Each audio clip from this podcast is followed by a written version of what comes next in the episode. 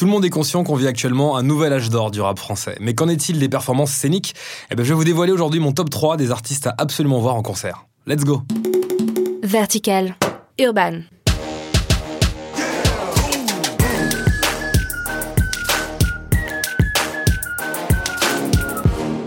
Hello tout le monde, c'est Emeric. Quel kiff de vous retrouver chaque jeudi pour parler rap et street culture dans Vertical Urban. Merci d'être de plus en plus nombreux à partager et à vous abonner chaque semaine, ça fait chaud au cœur.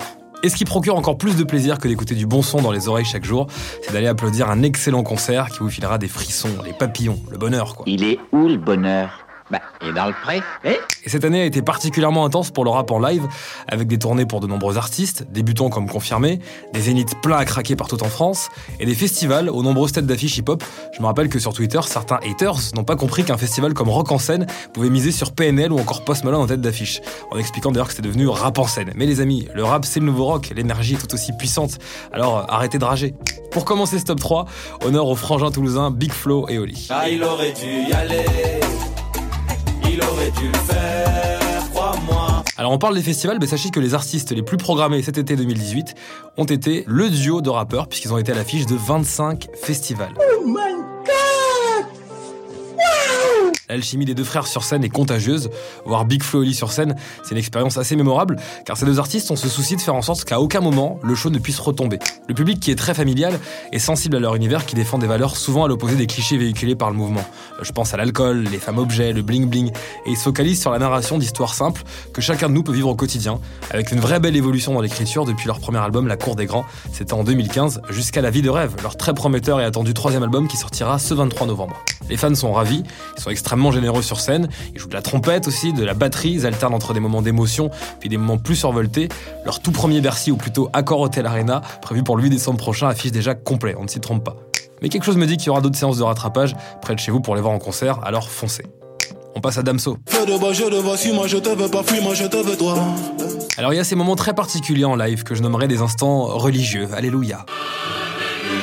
Je m'explique. Lorsqu'on a une fanbase comme celle de Damso, qui connaît à la virgule près chacune des paroles de l'artiste, et qu'on se retrouve dans un bain de foule, eh bien William Kaloubi, son vrai nom, nous plonge dans une ambiance dingue, où il a juste besoin de tendre le micro pour que le public entonne tous ses titres. C'est assez impressionnant. Il faut dire que l'ancien protégé de Booba s'est fait une place en or dans le paysage musical, sa plume étant reconnue comme une des plus percutantes du rap game. Le rappeur belge a d'ailleurs démontré avec Lithopédion, son dernier album, que son univers est plus large hein, que l'étiquette sombre qu'on pouvait lui attribuer auparavant. Il a même pu dérouter certains de ses fans avec des morceaux comme Julien, présent sur son dernier album. Un titre sur l'album qui est très gainsbourgien, qui traite de la pédophilie. Vu sous le prisme d'un pédophile, c'est un choix qui est audacieux pour un grand morceau au final. Damso est devenu une valeur sûre et je l'ai trouvé encore meilleur sur scène en 2018 que l'année précédente. Bref, ne le loupez pas lors de son prochain passage.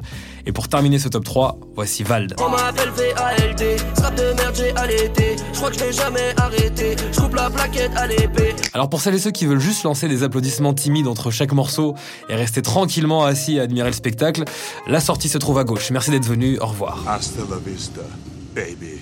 En revanche, si vous voulez transpirer sans vous soucier de votre voisin qui de toute façon transpirera autant que vous, de toute façon, si vous voulez pogoter, perdre la voix, faire des abdos et vous sentir contaminé par la folie du rappeur de sous bois, eh ben Val, ça sera votre concert.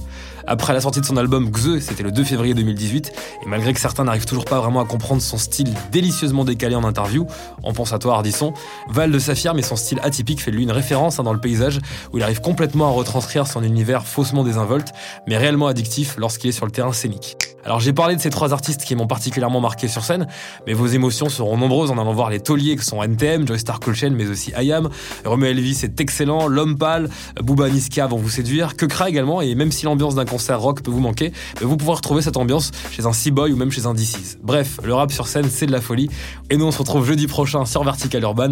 N'oubliez pas de partager et d'en parler autour de vous. Ciao Urban.